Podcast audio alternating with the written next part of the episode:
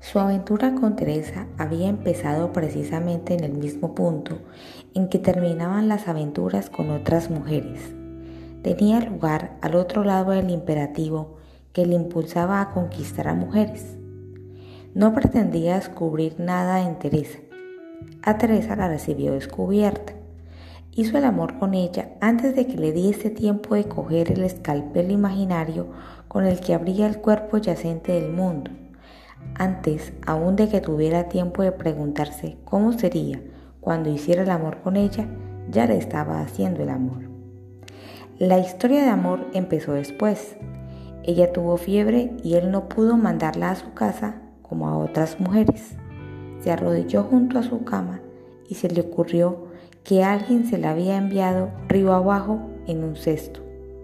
Ya dije que las metáforas son peligrosas. El amor empieza por una metáfora. Dicho de otro modo, el amor empieza en el momento en que una mujer inscribe su palabra en nuestra memoria poética.